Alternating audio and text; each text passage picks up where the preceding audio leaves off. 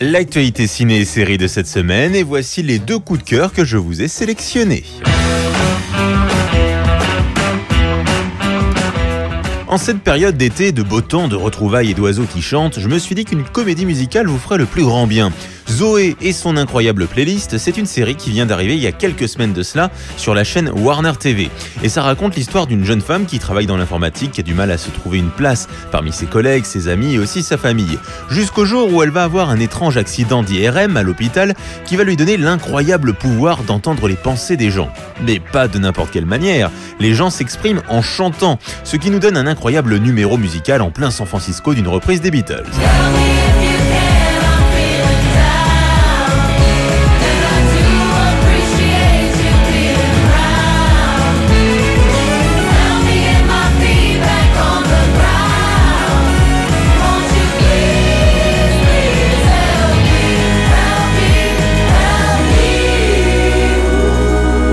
Alors au début elle n'est pas spécialement emballée par ce super pouvoir, hein, surtout que la musique c'est pas spécialement son truc. Et puis euh, finalement elle va vite tirer avantage bien sûr des informations qu'elle va recueillir sur les émotions des gens en écoutant tout simplement leurs chansons.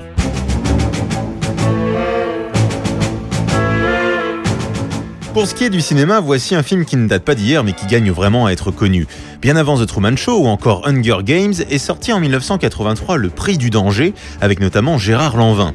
Et ça raconte l'histoire d'une société française plus ou moins futuriste qui regarde à la télévision une émission qui s'appelle Le Prix du danger et qui est une sorte de télé-réalité avant l'heure où, dans l'espoir de gagner beaucoup d'argent, de pauvres chômeurs acceptent de participer à une incroyable chasse à l'homme dans laquelle ils peuvent se faire tuer à n'importe quel moment et tout ça filmé bien sûr devant des millions de téléspectateurs. Je viens d'avoir les résultats des derniers sondages. Alors Sur 10% des téléspectateurs qui étaient branchés sur une autre chaîne, 5 viennent de se reporter sur nous. Bah vous voyez. On est à l'écoute maximum, monsieur. Et c'est donc Gérard Lanvin qui va tenter sa chance dans ce jeu ô combien macabre face à un Michel Piccoli extraordinaire en parodie de présentateur télé des années 70. Le moment fatidique. L'instant, François, du départ pour l'aventure. C'est un film absolument incroyable, terriblement cynique et drôle, et qui dénonce énormément de choses, bien sûr, notamment en ce qui concerne les chaînes de télévision, mais sur la société en général. C'est actuellement sur le replay des chaînes Ciné+, sur Canal. Sinon, vous avez bien sûr Zoé et son incroyable playlist sur Warner TV.